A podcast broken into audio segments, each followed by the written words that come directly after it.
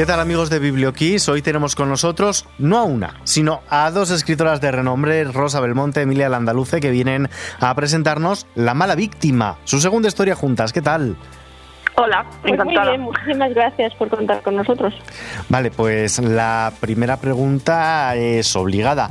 ¿Qué es lo que nos vamos a encontrar en estas páginas?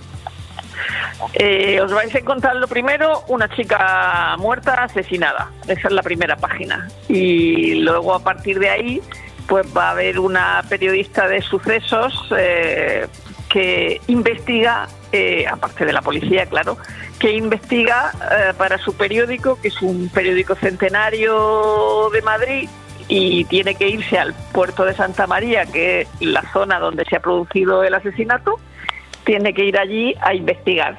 Y vuelve a un sitio al que no quería volver, que eh, la casa de las dueñas de su periódico, que además son las jefas de su madre, que es la cocinera de toda la vida de las dueñas del periódico. Pues tiene unos problemas ahí, aparte de los profesionales, y habrá muchas más cosas en el, en el libro, muchos personajes, mucho ambiente de playa, de... Y también se cuenta muy bien cómo se lleva un suceso, cómo, cómo funciona la crónica de sucesos del país, pues que cómo se investiga, eh, cómo cambia un pueblo que se produzca un suceso y luego cómo es el periodismo ahora mismo a la hora de tratar un suceso o a la hora de tratar cualquier cosa, es decir, como, como las noticias hay que contarla en las webs, como hay que contarla en el papel, es decir, como esas cosas que han cambiado que no estaban cuando se publicaba el caso. En definitiva, cómo ha evolucionado también un poco el periodismo de sucesos, podemos decir, en este último siglo. Exactamente pero no solo el periodismo de suceso, es decir, es verdad que Socorro, que es la, la, periodista esta, eh, eh, hace periodismo de suceso y es lo que vamos a ver, una investigación y una y unos textos escritos para la sección de sucesos, porque se ha producido una muerte y hay otros crímenes alrededor, pero en realidad también es un retrato de cómo es el periodismo ahora mismo, cómo es la dictadura del clic y todo ese tipo de cosas. Eh, ¿Cuesta sorprender a día de hoy al lector del thriller? Porque muchas veces no sé si incluso los lectores o los espectadores estamos curados de espanto. Hombre, yo aquí eh, lo que creo que es que es bastante real eh, todo lo que está pasando, todo lo que cuenta la novela, y yo creo que sí es sorprendente por aquello de que lo que puede ser real a veces es más sorprendente que la ficción. O sea, tú, no sé, eh, no sé si, no sé si eh, has visto, o sea, lo que se cuenta últimamente de, de, lo que de lo de Villarejo y tal, y eso es mucho más fuerte que cualquier trama política de cualquier novela política que se haya podido eh, inventar nunca casi ningún autor. Y yo creo que en eso, como nosotros tratamos con la realidad, sí, sí, sí es muy sorprendente para el lector.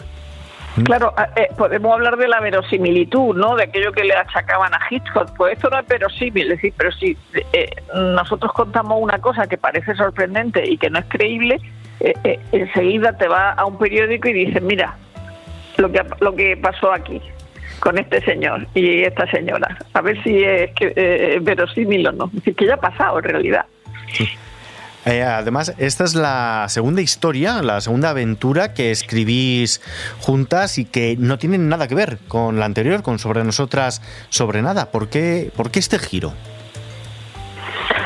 Bueno, ya habíamos hecho un, eh, un, texto un texto más personal, unos textos más personales que sobre nosotras sobre nada, donde escribíamos cada una nuestro propio texto sobre un tema, es decir, había como dos versiones sobre un mismo tema y esto ya es una escritura unificada, es decir, eh, eh, pretendemos que, aparte de, pretender que la gente se lo pase bien y, se entretenga, eh, también pretendemos que no note que ha escrito cada una, ¿no? Y bueno, pues hay momentos en el que las editoriales siempre te, proponen escribir novelas y tú dices, bueno, no, pero si yo no escribo novelas, pero si, aunque, aunque Emilia había escrito una novela histórica, ¿no? Pero bueno, pues te lo proponen y decimos, ¿por qué no? ¿Por qué no? entonces ya ¿Y cómo ha sido, Emilia, trabajar en una novela a, cuatro manos?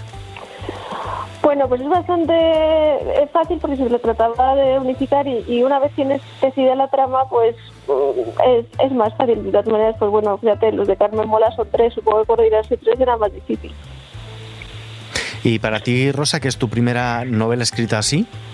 Sí, eh, bueno, ya como ha dicho ella, cuando teníamos ya la trama, lo que hicimos fue, o la trama más o menos, eh, dividirla en capítulos y entonces repartirnos los capítulos. Y bueno, luego entrábamos una en el texto de la otra y quitábamos eh, o añadíamos o, decíamos algo que no nos parecía bien y bueno, es un trabajo añadido al, al, al de escribir solo, pero, sí, pero bueno, para mí en cualquier caso escribir así ficción también era una cosa eh, nueva, ¿no? Y bueno, pues no voy a decir. Sí, nosotros lo que queríamos hacer era una cosa verosímil y que fuera entretenida y que fuera sorprendente para el lector en, todos y luego retratar un ambiente que realmente a veces pues no que no se retrata como puede ser el de los el de la gente de la alta burguesía de verdad adinerada y, y, las relaciones de poder que existen en los medios, por supuesto.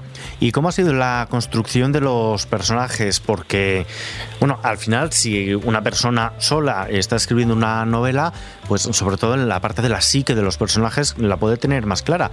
Pero cuando se está escribiendo a, a dos cerebros, esto puede llegar a ser un poquito más complicado de coordinarse, ¿no? Son personajes más ricos en realidad, porque cada una mete su rollo y cada una, pues al final son personajes que están construidos a partir, eh, no, no, no busquen personajes reales, eh, o sea, ni inspiraciones, pero sí que hay eh, muchas cosas que leemos en los periódicos y que aprendemos y cada una tiene su aportación, lo que enriquece mucho a los personajes. ¿Y cuál ha sido la aportación personal, vosotras como periodistas, sobre todo en el papel de, de Socorro, de la reportera de sucesos? ¿Qué tiene ella de vosotras?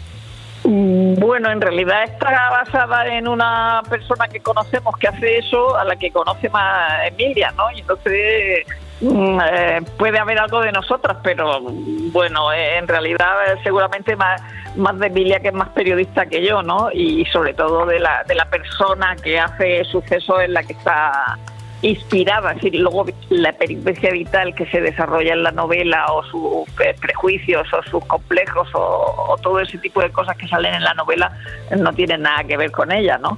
Pero sí que hay una inspiración real en alguien. Y bueno, y a la hora de, de, tener una noticia y ese tipo de cosas que, cualquier periodista va a entender. Bueno, eh, habéis citado antes a Carmen Mola. No sé si vosotras os habéis planteado publicar también bajo un único nombre. ¿O siempre, o siempre habéis tenido claro que iba a ser publicado con los dos?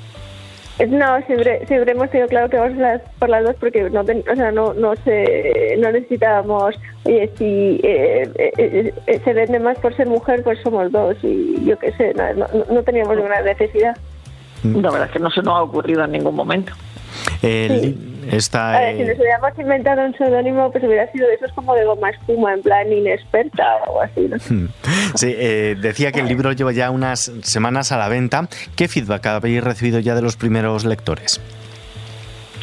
Pues, eh, yo, bueno, sí que es muy entretenido y bueno y luego eh, toda la gente que, que conoce esto pues eh, pues todo el mundo ve algún periodista algún rico algún alguna historia porque también es cierto que algunas historias algún algún parecido razonable han sacado por ahí ya. Sí, claro y algunos que, no, que, ni se nos habían ocurrido decir y este es, fulanito digo pero es que ni se nos ha ocurrido vamos no sé mm. o sea, que la gente ve más allá de lo que hay eh ¿Y qué previsión tenéis ahora de encontraros con los lectores próximamente en firmas? ¿Vais a estar en la Feria del Libro de Madrid? Pues este viernes yo creo que vamos a la Feria del Libro, a, la caseta de Vanity Fair a las siete y media, ¿no? Sí, vamos a ir el 26 y creo que el 11, que es el último día. No sé si vamos a ir el primero y el último. Inaugurando y cerrando por todo lo alto esta tradicional cita con todos los lectores madrileños, bueno, madrileños y de, toda España que al final confluyen en ese paseo de coches del Parque del Retiro de Madrid. Estamos ya casi llegando al final y no sé, por conoceros un poquito mejor a vosotras como lectoras también, ¿qué libro estáis leyendo en este momento? Pues eh, es que el problema es que yo tengo muchos deberes, ¿no? De escribir, entonces ahora mismo tengo el de las últimas 24 horas de, de Robespierre, estoy leyendo eh, ese de, Trevor Hollings, ¿no? Y el de estoy leyendo Un caballero a la deriva de, que está en periférica de Herbert Klein Lewis y, y Piscinosofía de, de Anabel eh, y no sé, no sé ahora mismo que, estoy leyendo más porque tengo 20 libros aquí delante. Sí, que me estoy leyendo Permafrost de Eva Baltasar, pero bueno, también hay otra cosa que creo que deberíamos destacar es que eh, otra cosa que también hemos estado investigando mucho en lo que son las violaciones con sumisión química, que es una cosa que, que preocupa mucho a los, a los lectores y a los oyentes seguro que es lo que pasa en las discotecas cuando, cuando van los niños y las puedan violar con una jeringuilla, si eso es posible o no, y todas esas cosas. Y ya para terminar, estamos en una, en una radio musical. La pregunta es, es obligada y os va a tocar poneros ahora de acuerdo. ¿Qué banda sonora le pondríais a la mala víctima? Bueno, hay alguna película, alguna canción que ya que aparece en la novela, o sea que elige tú. No, bueno, eh, eh, no sé, la, que más suena así recurrentemente es eh, en la película, físicamente la novela más suena, no porque se habla el libro y, suena, sino porque se atasca una cinta.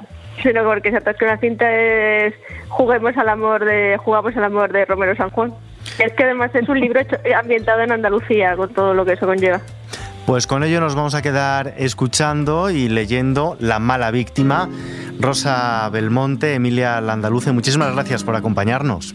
Muchísimas gracias a vosotros. Muchísimas gracias. Ponte el traje blanco, con los volantes en verde, con los volantes en verde, y ponte el traje blanco, con los volantes en verde, verde como tus ojos, como tus ojos, blanco como tu vuelo, como tu vuelo blanco, verde como la espiga, verde, verde como el campo. Un año más entre mis brazos, bailando muy bien por Sevilla, un año más paso pasito a paso, vamos a la mano y te deje ganar. Las flores del naranjo anuncian primavera primavera, las flores del naranjo anuncian la primavera, se respira en Sevilla el ambiente de la feria, el ambiente de la feria que me trae a la memoria que tengo citas secretas, tanto tiempo esperando en noche de luna llena. Año más entre mis brazos, bailando muy bien por Sevilla, un año más paso a pasito a paso, jugamos a la mano, te ganar. Esto es.